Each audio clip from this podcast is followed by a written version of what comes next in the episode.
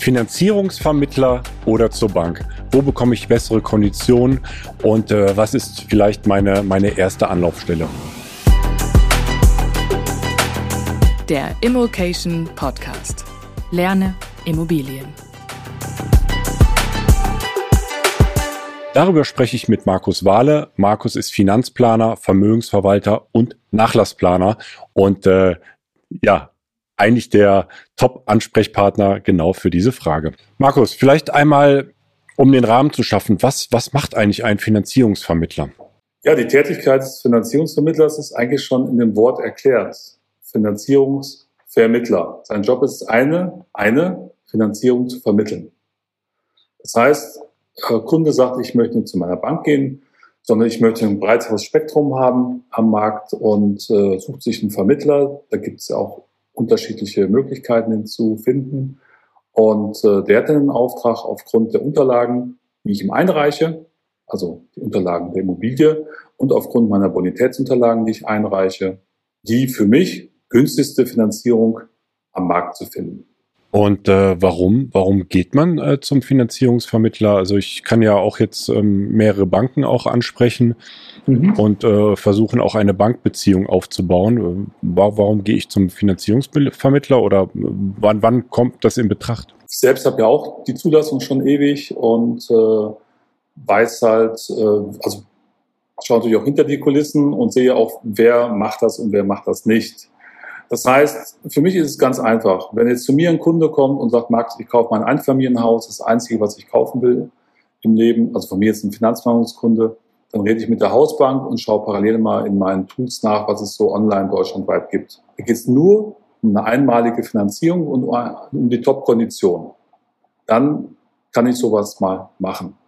Wenn ich aber, und das ist eine ganz wichtige Sache, wenn ich aber langfristig Immobilien aufbauen möchte, also mehr als eine Immobilie oder zwei, und ich möchte nicht limitiert werden bei den Banken mit meiner Bonität, sondern ich möchte aufgrund meiner, ähm, meiner Struktur, die ich aufbauen möchte, also meines Investmentvolumens, aufgrund meiner Investment Story, fünf, sechs, sieben, acht Wohnungen vielleicht haben, vielleicht sogar zehn oder zwanzig oder weiter skalieren dann muss ich ja raus aus der reinen Bonitätsbetrachtung, außer ich habe 500.000 Euro äh, Nettojahreseinkommen. Selbst dann bin ich irgendwann limitiert, weil ein Finanzierungsvermittler ja nur online meine Daten in ein System eingibt und computerbasiert kommen dann da verschiedene Banken raus mit grün, gelb, rot, ähm, die mich finanzieren würden. Da habe ich aber keine Chance, mich zu präsentieren als Person, als Investor.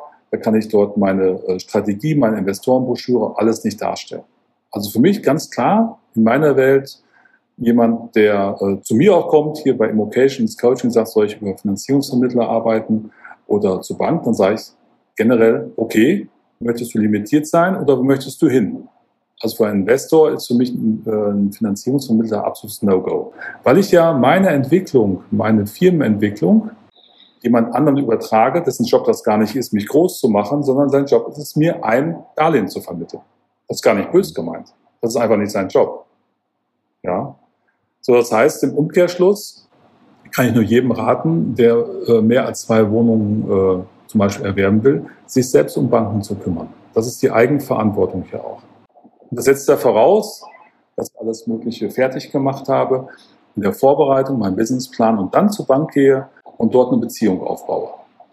Okay, das heißt, äh, für uns als Immobilieninvestoren, für die, die äh, noch einiges vorhaben, ähm, ja, die, die erste Prämisse, eine Beziehung zu der Bank aufbauen, sich vorstellen, ja. ähm, im Optimalfall mit der Bank auch länger zusammenarbeiten, als irgendein Bankenhopping zu, tun, zu machen oder dem, dem besten Zins hinterherzulaufen und dann über einen Finanzierungsvermittler zu gehen. Genau, also dieses Zinsdenken haben wir auch schon oft darüber diskutiert, ja, ist wirklich was für jemanden, der sagt, okay, ich einmal im Leben werde ich mein Einfamilienhaus kaufen und da ist mir egal, welche Bank das ist, da will ich nur den besten Zins. Kann ich nachvollziehen, habe ich auch schon für Kunden mal gemacht. Nur sobald ich skalieren möchte und mehr haben möchte, als mein Nettoeinkommen mir zur Verfügung stellen würde, nach normalen Bankendenken, brauche ich den persönlichen Kontakt. Natürlich brauche ich auf Dauer auch mal eine zweite und dritte Bank, wenn ich wachsen möchte.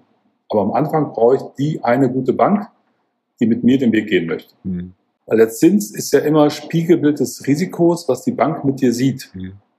Ja, Man muss jetzt nicht denken, dass man online äh, generell bessere Konditionen kriegt, äh, äh, langfristig als bei einer, bei einer Offline-Bank, also bei der klassischen Bank.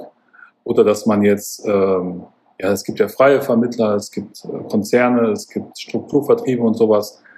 Da gibt es jetzt da keine Unterschiede. Die Frage ist nur, wo will ich hin?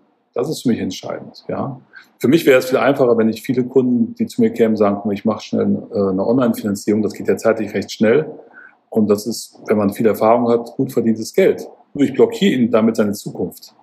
Mhm. Ja, und das ist das, wo ich immer so ein bisschen äh, reingrätsche und sage, nee Leute, wenn ihr skalieren wollt, müsst ihr selbst zur Bank. Bitte, macht das.